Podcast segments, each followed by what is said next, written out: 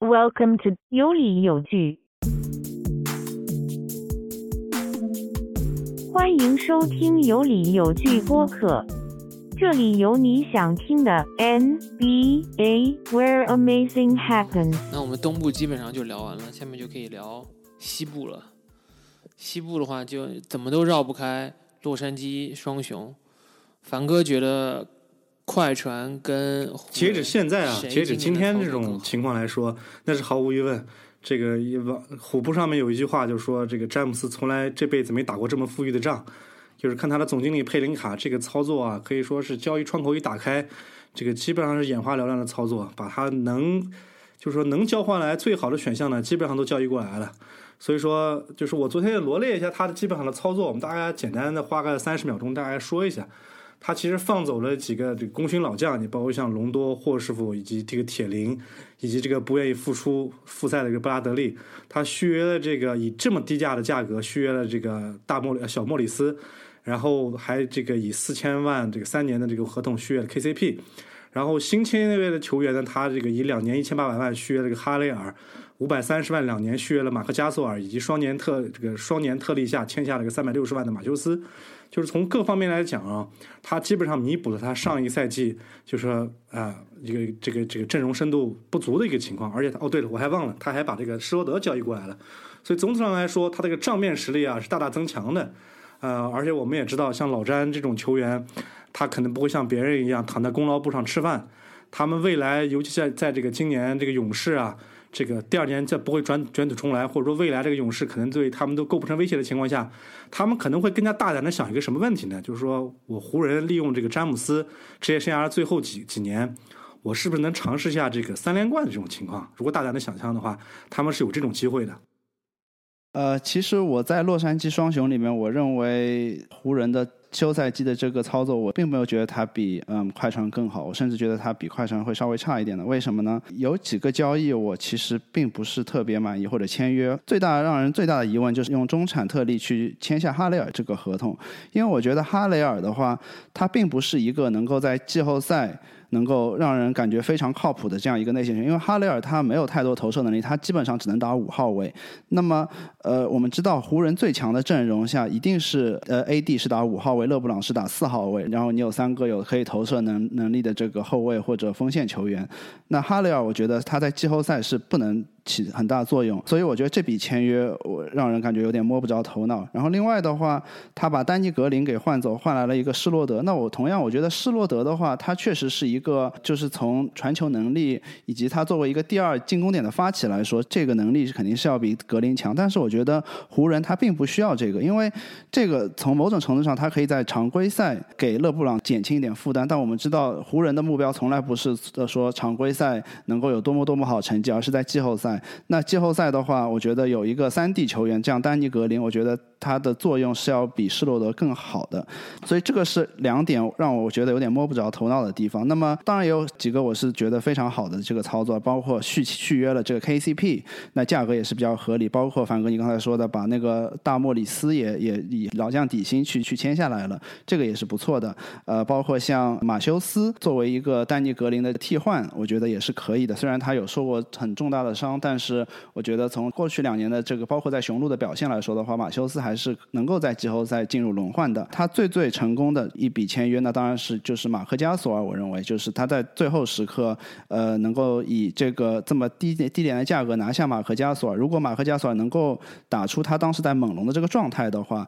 那我觉得这样五号位他虽然损失了呃麦基和这个霍华德，但是马克加索尔我觉得是这两个人的升级，他有一定的外线投射能力，以及他。当年也是呃最佳防守球员嘛，我觉得他的防守也也不会差。但是 但是这又回到刚才的问题，那他为什么要花两年一千九百万去签下这个哈雷尔？有在有了马克马克加索尔的情况下，为什么要再去签哈雷尔？我觉得就让人有点感觉疑问。他完全可以用这个中产特例，比如说去签一个另外一个能够三 D 的球员，比如说像呃克劳德啊，我觉得会是一个更好选择。所以我觉得湖人他其实可以做得更好，但是他并没有达到我的预期。当然当然我我认为他毫无疑疑问。从纸面上来看的话，在未来这个赛季中，一定还是西部冠军甚至总冠军的有力争夺者。OK，我们就补充一下，刚才这个 Teddy 聊到这个他对这个啊湖人签约这个哈雷尔以及马克加索尔的这个合同可能有点迷。呃，我是这么理解的，就是说签马克加索尔的，首先这个价位很便宜。加索尔呢，虽然年龄大了，但是就是说，我们可能就是说，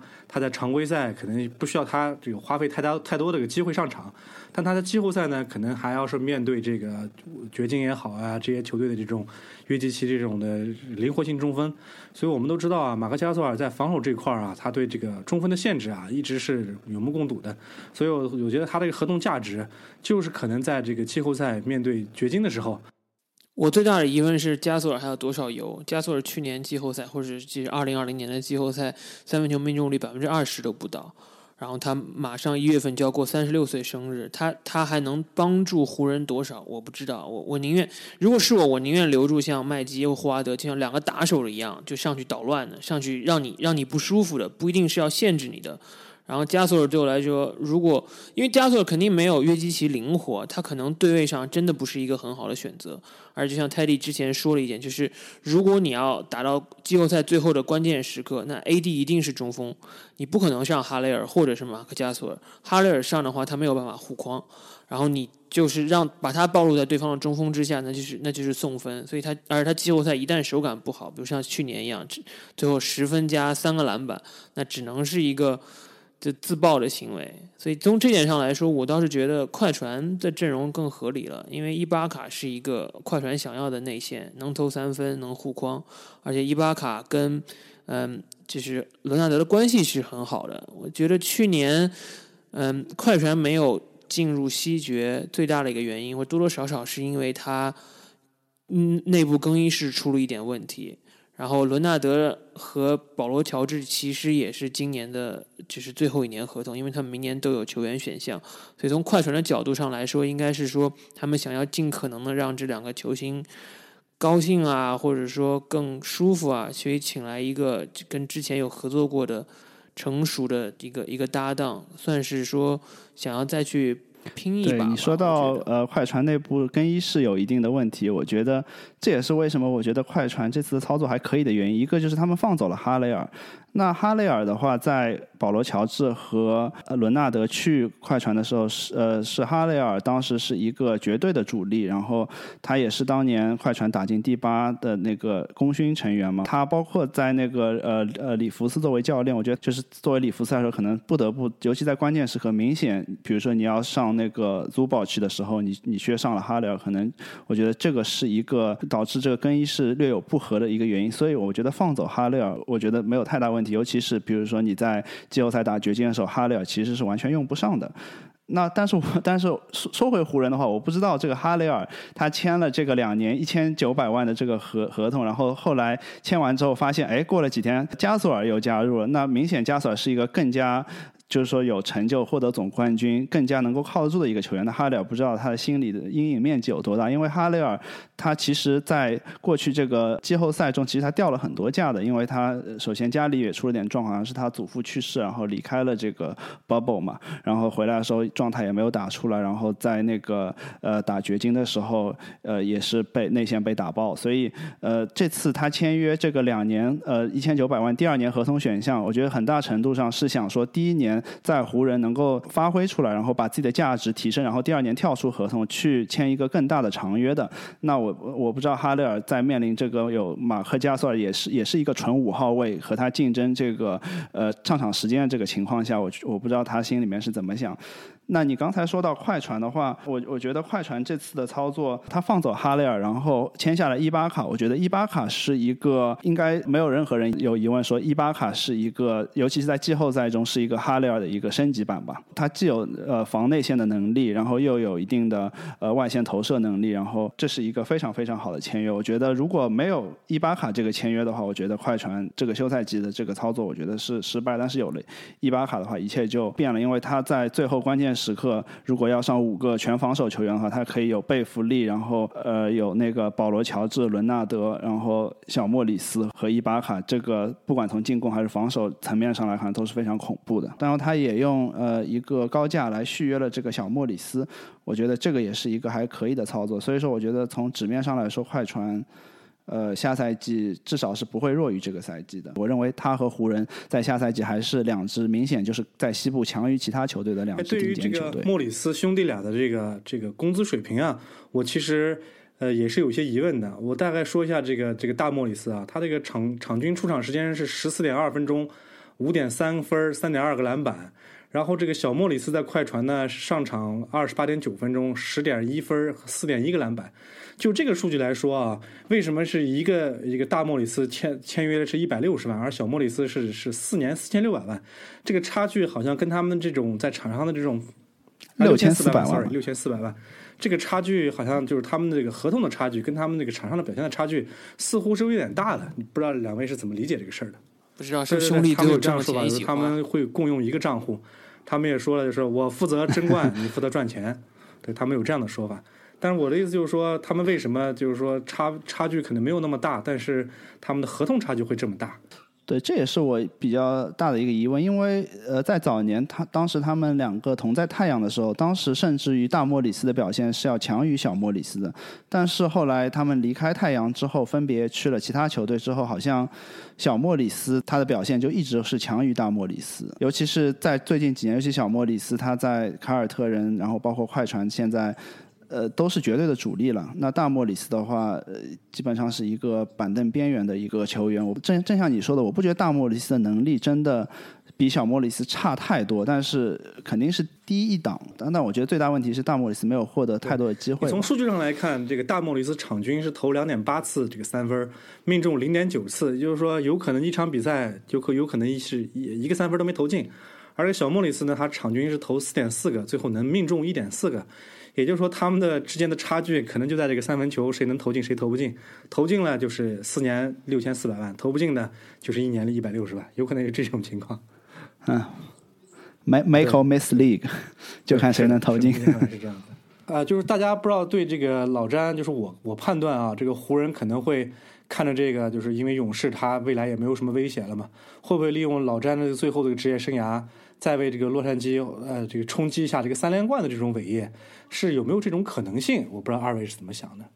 我们之前聊过，就是在那个我们第一期节目，就是说历史最佳或者史上最佳这节目，我们聊过，如果老詹真的能再夺一次三连冠，反正从我的视角，我肯定会把他放在对我也是这样想的，但他有没有这种可？能？因为他毕竟才三十六岁嘛，我们知道超级球星啊，很多球星他是可以打到四十岁，当然肯定是有些下滑，但是以他的这种，就是我们也知道老詹无论是这个进攻能力也好，组织能力也好，就是他进攻能力肯定会下降，但他的组织能力呢，啊、一时半会儿以他的这个球员视野观、大局观来说，下降的应该不会特别快，所以说未来假如说这个勇士失去了一个威胁的话，就失去勇士这么一个威胁。啊，我觉得他未来应该是有机会冲击一下三连冠的，因为我现在目前来看，这个西部球队啊，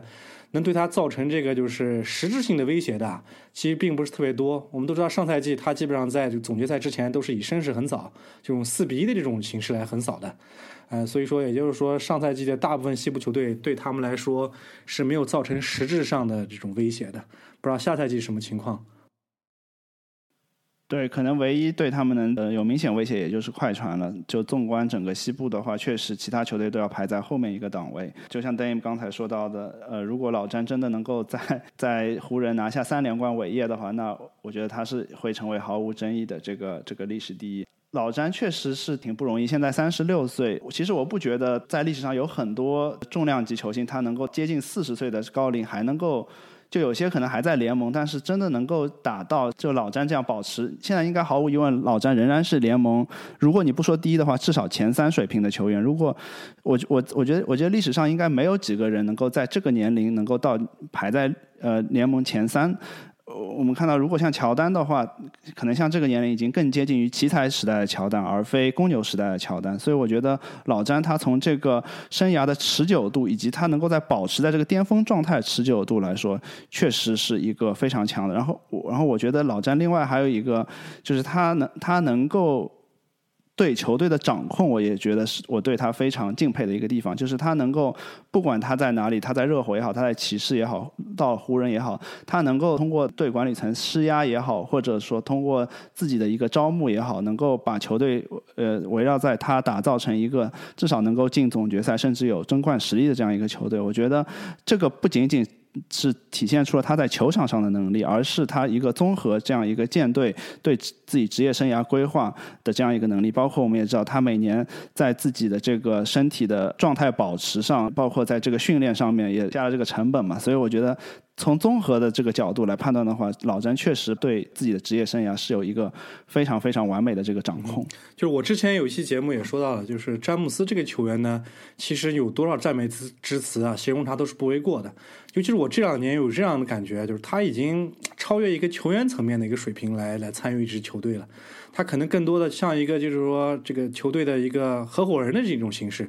就是我并不是看我这份合同，我还能利用我的影响力，哎，去帮帮助你这管理层去打造一个争冠阵容。这样的话，就是说自己也能得到这个好处，整个管理层呢也能得到很多好处，就是一个双赢的局面。所以我觉得，对，只要老詹在，我觉得湖人任何任何可能性都是存在的。对，这个点多发挥一下，就是球员的。的的能力啊，或者说上限，我一直觉得球员的下限是自己的水平，那上限至少在以前的时代来看的话，是跟管理层的操作息息相关的。但是从詹姆斯开始，当这个有能力的球员自己掌握这个主动权之后，是他他詹姆斯的冠军说是自己拿来的，不仅是他打出来的，也是他自己在休赛季休赛期操作出来的。我觉得这个。这个对 NBA 的影响，包括后面影响到保罗·乔治也好，KD 也好，欧文也好，都是非常大的。那未来的球员也是多，就像，所以我们也看到今年新新新这个续约的新秀，在第五年都有球员选球员选项。这个我觉得也是，也是，也是一方面在激励球队，或者是在边呃，这个叫怎么？刺激球队就是，如果你表现不好，你你的管理层表现不好，而且我们都知道，上赛季其实湖人队啊，他的这个招募的球员里面有很多是这种比较刺儿头的这种球员，包括像隆多也好啊，霍华德也好啊，这个维特斯也好，还是莫里斯也好，大家都有一个共同的感觉，就是说什么呢？就是这四这这几类球员啊，只有在詹姆斯的麾下，他们才会老老实实的打球，并且呢还能。对对，G R 还能发挥自己可能百分之一百、百分之一百二的这种实力。你但凡我的主观感受，但凡这些球员如果说这个如法炮制跑到这个快船，我估计他们的更衣室早就闹翻了。这就是当时为什么。公牛三连冠的时期，最后三连冠时期，只有公牛，只有菲尔杰克逊，只有乔丹能管得住罗德曼，是一个道理。这也是呃勒布朗的他一个伟大之处。我觉得戴米刚才说的一点很好，就是勒布朗他是一个先驱者，就是他能够把自己球员的权利以及这个球员的这个话语权能够最大化。就当时他。就做出了决定，在一零年的时候离开骑士，然后自己组建三巨头开始。然后我们看可以看到，从这之后，很多球员他，尤其是在呃联盟中的那种超级巨星，他如果想要交易的话，几乎是没有一个没有最终达成目目的。他如果想离开某支球队的话，是不会受现在的这个合同所所绑定的。可以，比如说像 AD，比如说是像保罗乔治等等，就是说他只要想离开，他一定能够成功。那我觉得。呃，他的先驱者就是勒布朗。从他之后开始的话，就是很多球员他能够对自己的职业生涯有一个更好的掌控。我觉得这个对于整个球员和联盟的发展来说是一个是一个利好。OK，好，嗯，我们我相信我们会在漫长的赛季里不停的聊到湖人。那我们现在把聚光灯稍微放在不那么受人重视，但是我觉得算是表现的还不错的两支球队，一个是太阳，一个是开拓者。不知道凡哥觉得？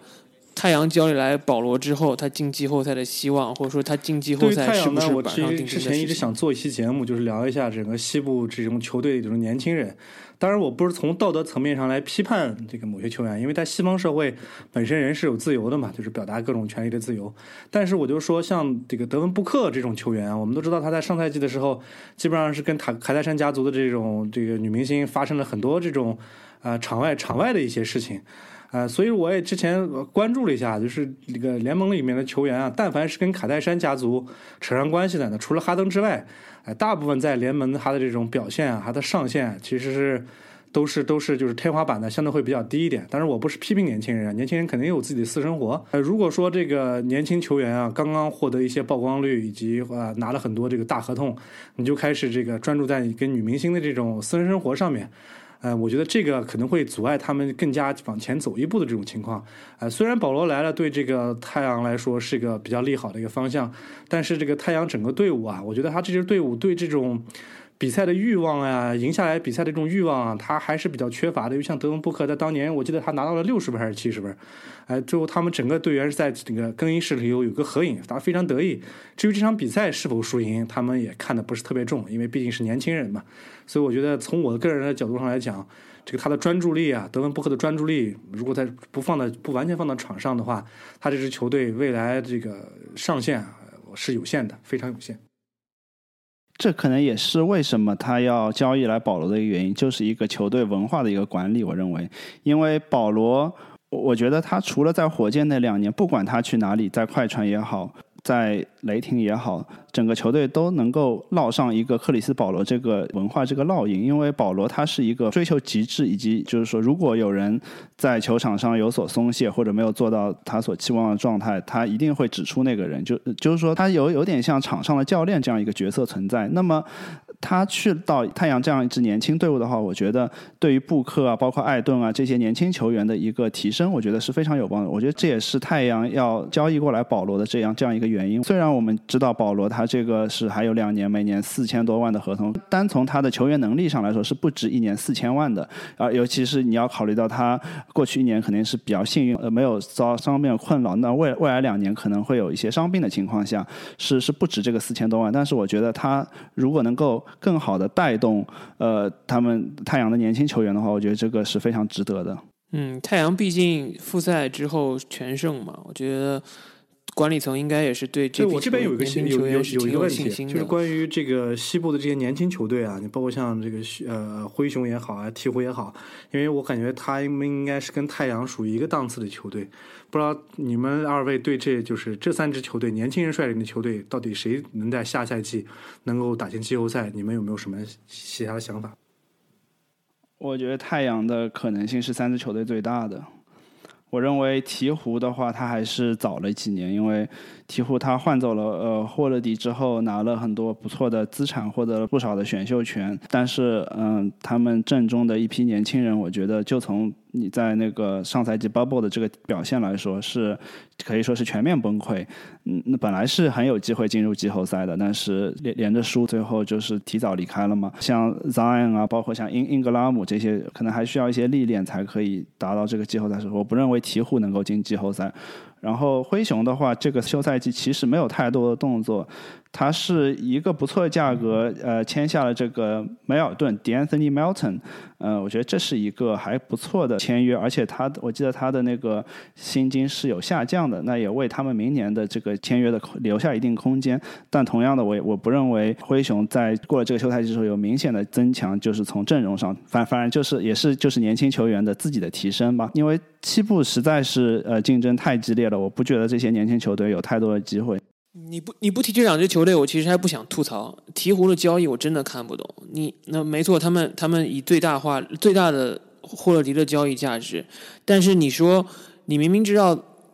Zion Williamson 不能投三分，不能拉开空间，你还去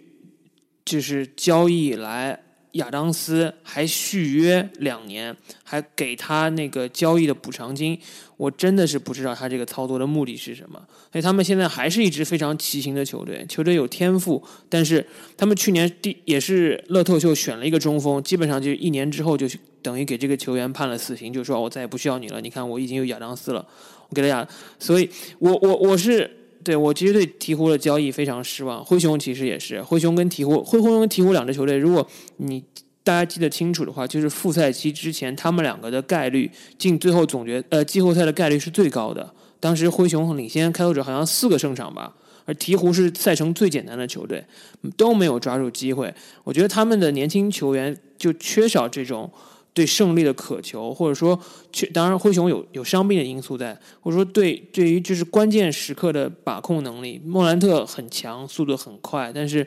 他的投射能力现在也是个疑问，他是能。提升到下一个档次，对，尤其是鹈鹕，就像 Dame 刚才说的，我觉得他唯唯一这个休赛季非常好的一个交易，也就是把那个霍勒迪给换走，换回来四个签位，布雷索以及希尔，这个交交易是毫无疑问的非常非常优秀的一个操作。但是他后续的这个交易，呃，尤其是亚当斯这个交易的话，确实就是很让人着急啊。这个亚当斯不能给球队带来太多的实质性的就是提升，嗯，然后他也是一个呃。只能在内线，而且防守最近也是下滑的一个一个球员，而且还给他续约了两年，这个确实让人比较失望。但是他们，我不知道就是新教练能够给他们这些年轻人的潜力有多大的激发，因为，呃，大范甘迪在联盟中也是一个比较有有影响力的。那我们看新赛季，不知道他能够给这些新人。我觉得像这个灰熊也好啊，包括像这个鹈鹕也好，他们可能还是着眼于未来吧。但是现在他们可能是没有机会抓住的，尤其像 Zion Williamson。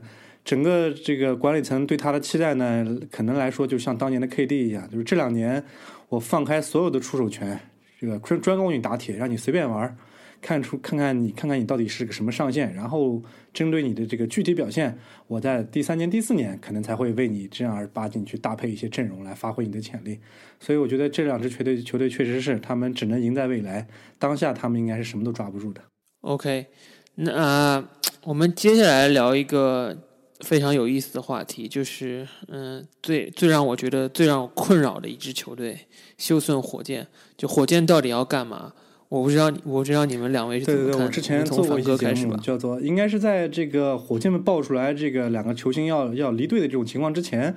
我当时对他的情况呢，我的判断就是说，这个火箭是不是要有重建的这种打算了？因为我们知道这个双 MVP 组合啊，上赛季的表现你很你不能说是这个非常这个优秀，也不能说是非常糟糕，他还是就是说以他的层面跟这个湖人打到这个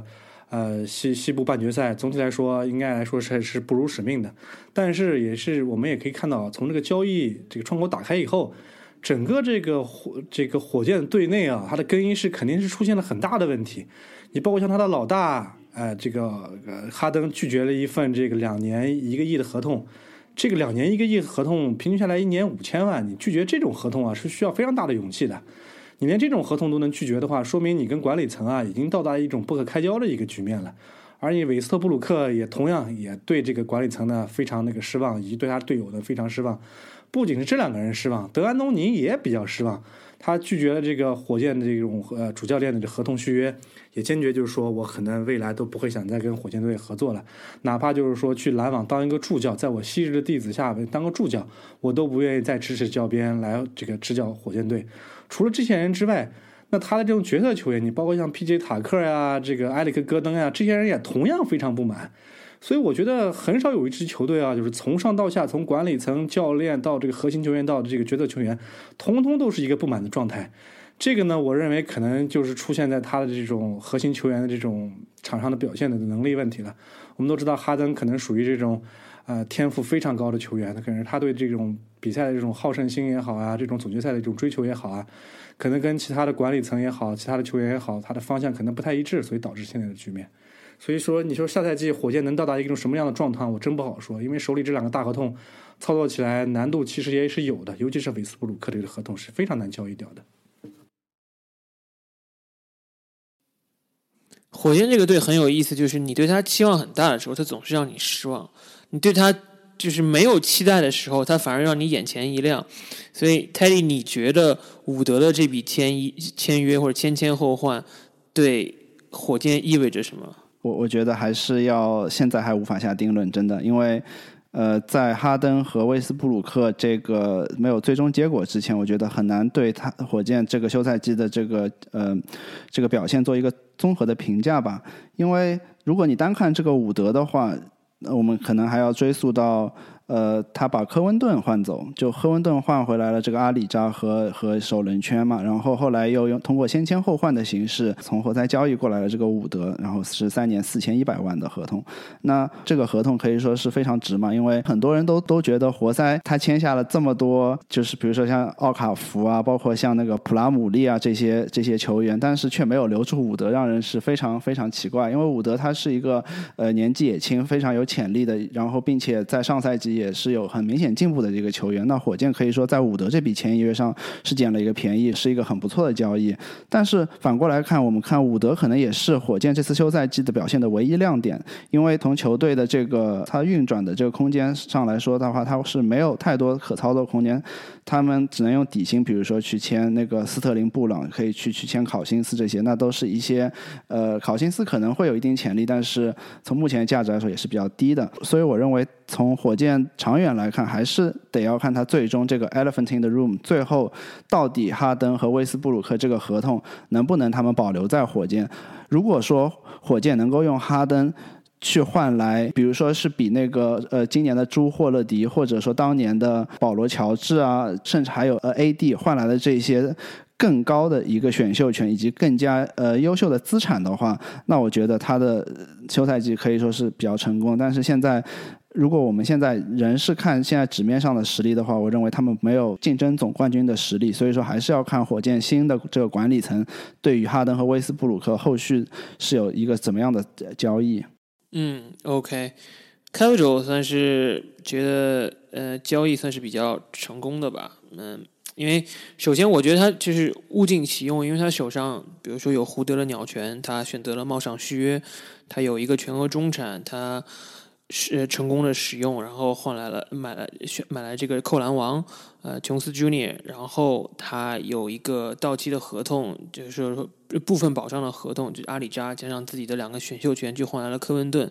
对于开拓者而言，他的阵容就是二，然后又换又用自己的一个。交易的特例就是空气换回来了这个特呃坎特，所以开拓者现在阵容其实就是二零一九年进入西部决赛的主力阵容，加上伤愈复出的诺尔诺尔基奇啊甜瓜安东尼，然后科文顿，然后再加上扣篮王呃 Junior 琼斯，所以我觉得开拓者能不能拿冠军？或者说能不能进入西西决是比较说不准的事情，可是在我看来，我觉得他们应该是能进西部半决赛。我觉得波特兰开拓者通过这个夏天的。或者休赛季的操作的话，应该是挤进了这个西部的第二个这个梯队的这这样一个球队，可能和呃掘金也好，呃爵士也好，呃这些球队可能是在同一个档位吧。尤其是我非常喜欢他们在锋线的补强，这个科温顿以及呃德小德里克就琼斯这个这个补强，我觉得他们从防守上，尤其是从锋线的防守上是要比之前呃有非常大的加强。之前是阿里扎嘛，然后阿里扎在那个复赛后也没有打。然后包括又招回来了坎特，也是以一个呃非常便宜的价格五呃五百万的价格招回来了坎特，也在他们的内线的进攻上面也有所加强。对，因为这个开拓者他这个以低老将合同续约了个安东尼啊，我觉得也是一个蛮有意思的操作的。因为我大概看了一下数据，安东尼上赛季的话，他的这个场均得分在有十五点四分，他这个合同啊，这个我们也知道非常低啊。我们看了一下他的这个得分，在这个联盟版这个得分榜上，他其实是排四十四位的。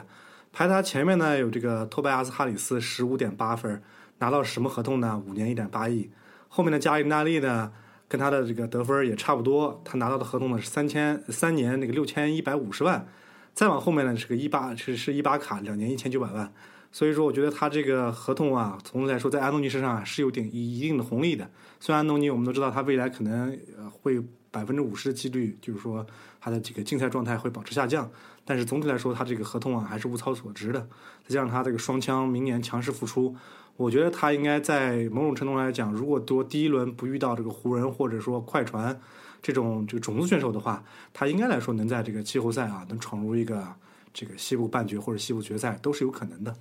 我们最后来聊一下二零一七年提前续约的这四个新秀，而且全部都获得顶薪合同的新秀。啊，我觉得其他三个人没有问题，但我是不理解为什么国王一定要提前续约福克斯。不是说福克斯不好，只是说福克斯到现在也没有展示出什么让我觉得他是顶薪的能力。何况他们已经在啊希尔德和巴恩斯身上投资了可能五千块五千万美元，加上福克斯的合同，这三个人拿走将近八千万。我也不知道国王日后还有什么操作的可能性，真的是一个挺让我觉得挺迷的管理层。嗯，因为他可能也是一些小球市的悲哀吧，就是说他可能小球市在自由市场上很难去捞到大鱼，那只能说难听点，可能只能捡别人剩下的，手里头呢稍微有一个好一点的宝贝呢，可能就要当当成那个传家宝一样的使用。这个有时候是小球市的悲哀，他也是没办法的，他毕竟他不是大城市，吸引不了这个大牌球星，以及他的管理层的水平可能也相对有限一些，这也是小球市的一个无奈。嗯，这次呃新秀续约有一个让我觉得比较有疑问的是，呃这次四个球员嘛，塔图姆，然后呃呃爵士的这个米切尔，然后刚你刚才说到了福克斯，包括呃还有热火的这个阿德巴约这四位球员的话，他们获得的都是呃新秀这个顶薪的这个五年一点六亿。呃，然后加上一定的激励，可最多可以达到一点九几亿的这样这样一个合同。但是其中有两个球员是塔图姆和呃米歇尔，他们是获得第五年的球员选选项。这个好像在历史上其实发生的次数比较少。唯一我记得有印象的是 A.D. 当年他拿到了一个球员选项。那我觉得这个可能也是体现出来了，呃，现在球员啊，他这个话语权会更高一点，因为五年是一个非常长的长约了。那如果他是一个四加一这样的一个形式的话，那球员可能会。在第三年左右就可以像，比如说他在球队过得不开心的话，他可能就可以提出要求交易或者离开这个球队，而而不是要等到最后一年这样子。那我觉得是对于球员的一非常好的一个保障。但是我从呃球队角度出发，我不认为米歇尔这个球员他能够有拿到这个第五呃五年顶薪，并且有有这个呃球员选项第五年的这样一个一个能力，我觉得有点被高估了。嗯，米切尔的话，其实我们都知道啊，米切尔这个地处这个犹他这个盐湖城这个比较比较低调的一个地方。首先呢，同样也又又是另外一个话题，就是说小球式的悲哀啊。他从自由市场上呢，还是签不到大牌的。他所能做到的，就是尽可能的留住他手上能抓住的一切的这种可用的资产。我们知道米切尔他肯定是在社交媒体上不是那么活跃，但是他曾经啊，他率领自己的这球队在西部这个季后赛。其实你仔细看一下他的成绩啊，他在西部的季后赛的成绩相当来说还是不错的。具体数据呢，我可能就没有太多的关注，但从给我的主观感受，就是这支球这个这个这个球员啊，他是非常符合这个盐湖城爵士队这种啊铁血的精神的。所以如果说我们换个角度啊，我们作为这个爵士队的管理层，你如果说不续约这个米切尔，那我认为其他球队愿意给他奉上顶薪的，可能是大有人在的。就是你要抓不住他，那别人就把他抓走了。所以在这种情况下，你不得不送上一份顶薪合同。对，其实爵士当年在续约海沃德的时候就吃过亏，因为当时他们是不愿意提前续约，然后海沃德也是跟当时黄蜂队或者那时候还叫山猫队提前呃做了一个签了一个合同，然后爵士选择了匹配啊，正正是因为这个操作，所以让海沃德其实跟爵士也是产生了一些矛盾，于是。在他合同结束之前就跳出了合同，头也不回就离开爵士了。所以我觉得爵士也是不想重蹈覆辙，所以选择了在今年直接五年顶薪续约了这个啊米球。对，也是不得已而为之了。当然，你最后的结果可能是一个一个非常值得的呃顶薪，但也有可能像当年的维维根斯一样变成了一个烂合同。对，而且这些球员呢，我认为他有什么好处呢？就是说，你无论是内线进攻实力啊，外线的这种这个这个射程范围，总体来说是没有明显的短板的。我们都知道啊，这个呃，一旦你的这个后卫线上啊，或者说你的核心球员一旦有短板了，你包括像这个韦斯特布鲁克也好啊，包括像这个这个雄鹿队的这个字母哥也好，包括像这个七六人的这个本西蒙斯也好，一旦你这个球员啊，他的这个核心主力上面他的这种这个进攻，他有一个明显的短板。那你这支球队啊，未来会出现一个非常尴尬的局面，就是说你你以他为核心呢，你必定是走不远的，但是你又想交易他呢，就是非常非常困难的。所以我是觉得至少啊，无论像这个莫雷也好啊，还是米切尔也好，他们啊，至少从这个进攻手段上来说，没有一个明显的短板。那他们毕竟还年轻，未来我觉得是有机会慢慢成长的。那先把这个大合同把他们锁住在这个地方，然后再给予这个更多的机会，来让他们提升未来的空间呢，还是有想象的。我们都知道，大部分合同啊，其实也是给也给予一个未来。你为什么像安东尼这种球员能贡献这个场均十几分，才能拿到一个一百六十万的合同呢？是因为这个球员他年龄大了，没有未来。所以总体来说，这个合同看重的是这些球员的未来，啊，也不算是特别特别特别亏吧。总体来来说是这样。福克斯我真的无力吐槽，其他三个人至少都进了全明星，这个福福克斯在我眼里大概率就是下一个维金斯。所以说，你现在可以看到这些球员啊，你都不算是大牌球星了。但凡是一个球队的绝对的一个核心领袖啊，他目前来说对这个资方的这种。这个摆脱能力以及这种公平话语权啊，已经做到一个顶峰的程度了。也就是说，现在这种核心球员，你都不是说这个合同完了以后要怎么跟他续约，现在都是要提前续约的。这个提前续约，它有其实对资方来说风险还蛮大的，就是说你在现有合同可能还要一年还没结束，还有一年还有结束的时候呢，你就再送上一份这个鸟权合同五年的，相当于未来六年都要被你这个核心球员锁死了。呃，但凡你这个球员有任何的表现不好的话地方，再再加上交易不出去，你这个球队其实。这个风险还是蛮大的，所以现在看起来，这个劳资双方的天平啊，慢慢在向那个球员方面在倾斜。这个某种程度上来讲，也是一个好事儿，因为这个劳资双方毕竟还是要平衡嘛，你不能是这个资方永远是控制的劳方。对我觉得这也是个好事儿。嗯，我觉得凡哥你这个点说的非常好。那么。如果我们单看这次的这个四个，我可以把我们可以也可以把英格拉姆算上了，他也签是签了这个五年。那这五个球员，你们觉得哪一个球员在你们看来是一个可以说这个合同是签的值的？哪些是可能不值的？这个毫无疑问，我觉得杰森塔图姆的这个合同总体来说，无论是外界预期也好，还是他内部的这种球员地位也好，以及他前几个赛季的表现也好，这个我觉得任何一支球队都会毫无疑问的送上一份顶薪，而且他可能还会触及他顶薪的一个上限。那这是我觉得他最值的。那最不值的话，可能相当于像英格拉姆吧。他虽然上赛季也入选了全明星，但是他大家都知道他胳膊上是有一个血栓的。呃，这种情况下，我觉得他给他续约一个顶薪，之前是我节目中想到的没想到的地方。我当时觉得应该管理层会给他续一个短约，或者说在他的这个合同条款上面增加一些一些限制条款，以及避免未来的一些风险。嗯，这个确实是我没想到的。但是你说这个英格拉姆值不值顶薪呢？我觉得对于小球队来说，能抓住一个是一个，先把能抓住的抓住，我们再谈不能抓住的东西。所以这四份合约总体来说，除了这个福克斯这个合同看起来有点迷之外，其他的合同我觉得还都算蛮值的。嗯，对我我觉得塔图姆应该是唯一最没有风险的一笔签约。我觉得其他几笔签约的话，多多少少会有一定的，就是说球员表现他合同不匹配的这样一个风险存在。对，因为这个我们都知道，现在这个球员成长，他的那个成才率其实非常快。以前我们认为，合同期你能留住、保住工作已经不错了。第二份合同呢，有机会能打出来。你包括像库里也是在他第二份同工合同才打出来的。而现在这些年轻人啊，在第一份这个新秀合同啊，大概是在后半程，也就第三年、第四年的时候，就已经展现出他们作为这个球队核心领袖的一个身份与地位以及身手。所以，像福克斯这种四年还打得莫名其妙的一个数据，以及这个球队成绩莫名其妙的，所以奉上一份顶薪，这个确实是小球是没有办法吧。但他未来会不会成为一个毒药合同，让这个国王继续翻不了身，都是有可能的。而且现在没我没看出来他有任何迹象表明他在下赛季能闯入这个季后赛，我是没有看出来他任何迹象的。对，那 OK，今天我们就聊到这里，再次感谢凡哥参加我们的节目。然后呢，有机会的话，我们再来聊。对，期待我们下次连线。好的，好的，我也我也非常感谢这次的这个这个连线，我们下次应该还会有机会的。好，那就先拜拜。好嘞，好嘞，好，下期见，拜拜。